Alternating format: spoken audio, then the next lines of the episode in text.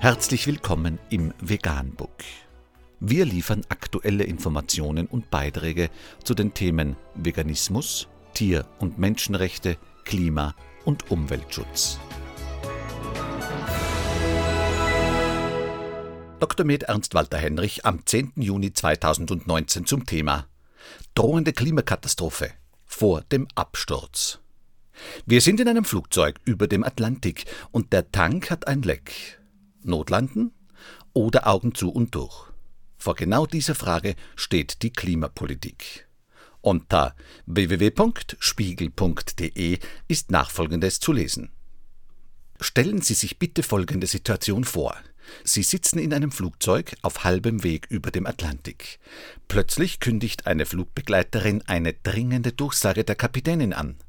Zur Überraschung der Passagiere steht die Pilotin kurz darauf persönlich im Gang. Sie blickt ernst in die Reihen und erklärt, ein Tank des Flugzeugs habe ein Leck. Treibstoff laufe aus.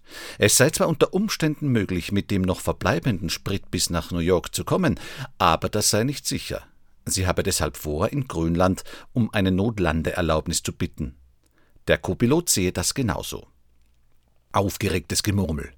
Auf einmal steht ein Herr im Anzug aus der ersten Klasse hinter der Pilotin und sagt sehr laut, dass er dringend noch heute Abend in New York sein müsse. Es gehe da um einen wichtigen Deal.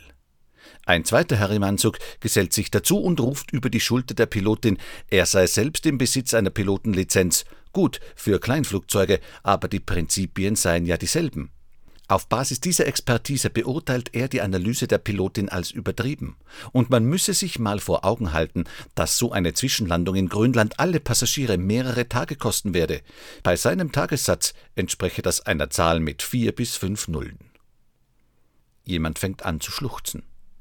Da steht eine Frau auf und sagt, sie könne hier sicher helfen. Sie sei Berufspolitikerin und deshalb geübt darin, in Konfliktsituationen eine für alle Beteiligten akzeptable Lösung auszuhandeln. Einige Passagiere lachen bitter, mehrere fangen an, unflätige Beleidigungen zu brüllen, die meisten starren bedrückt vor sich hin. Der erste Mann im Anzug ruft in die Kabine, es gehe hier schließlich um Arbeitsplätze. Irgendjemand brüllt, der Pilotin gehe es doch sowieso nur um die Überstunden, vermutlich sei das alles frei erfunden. Jemand aus der Business Class schlägt laut vor, einige Passagiere aus der Economy aussteigen zu lassen, um das Gewicht der Maschine zu reduzieren. Der Mann im Anzug steckt der Politikerin ein KitKat zu und flüstert: Zehn Prozent weniger Zucker und Fett. Sie lächelt. Die Politikerin sagt, man müsse jetzt in aller Ruhe, in einem geordneten Verfahren alle Fakten und Standpunkte einholen und dann zu einer gemeinsamen, für alle tragbaren Entscheidung kommen. Die Menschen im Flugzeug beschäftigen ja ganz unterschiedliche Themen, das müsse man berücksichtigen. Richtig, ruft ein Mann, meine Tochter holt mich in New York am Flughafen ab. Die Pilotin gibt zu bedenken, dass das Abdrehen nach Grönland nur noch wenige Minuten lang möglich sei. Danach könne man nur noch darauf hoffen, es gerade so zu schaffen. Das Gepäck werde man aber wohl in jedem Fall abwerfen müssen. Und wenn, ruft der zweite Mann im Abzug, die fischen uns dann schon raus, wir sind ja nicht irgendwer. Eine Gruppe von Männern hinten rechts in T-Shirts mit der Aufschrift Bernd lässt noch mal die Sau raus in New York beginnt Gin Tonic, Gin Tonic zu skandieren. Einige andere Passagiere fallen zögernd ein, verstummen aber peinlich berührt, als sie den Blick der Pilotin sehen. An wen würden Sie sich halten? An das Pilotenteam, die einzigen Experten an Bord, die eine Katastrophe für möglich, ja wahrscheinlich halten, wenn nicht umgehend gehandelt wird? An den Hobbypiloten, der das alles übertrieben findet?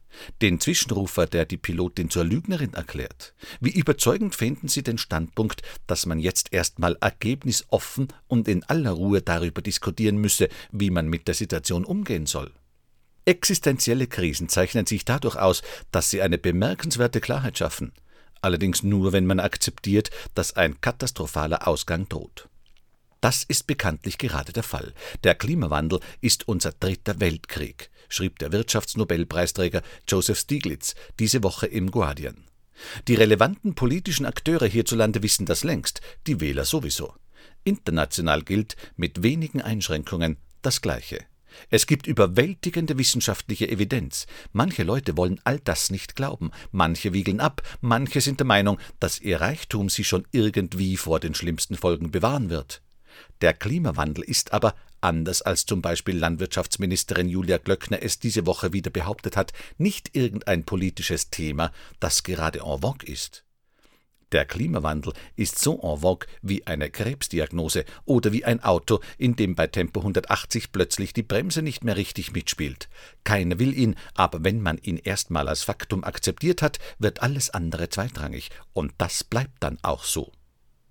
Die Regierungsparteien versuchen, das Loch im Flugzeugtank, von dem sie seit Jahrzehnten wissen, jetzt wie ein Thema unter vielen zu behandeln.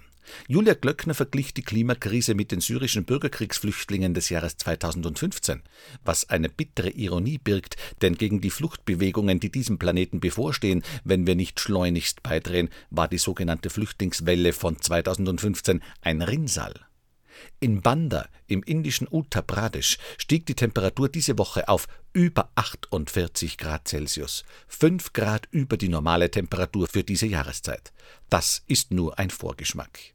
Wenn Leute erst einmal begriffen haben, dass eine globale Katastrophe droht, verschieben sich Prioritäten dramatisch und dauerhaft.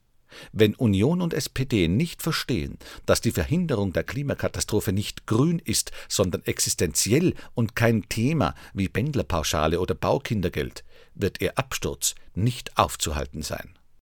Vegan, die gesündeste Ernährung und ihre Auswirkungen auf Klima und Umwelt, Tier- und Menschenrechte. Mehr unter www.provegan.info.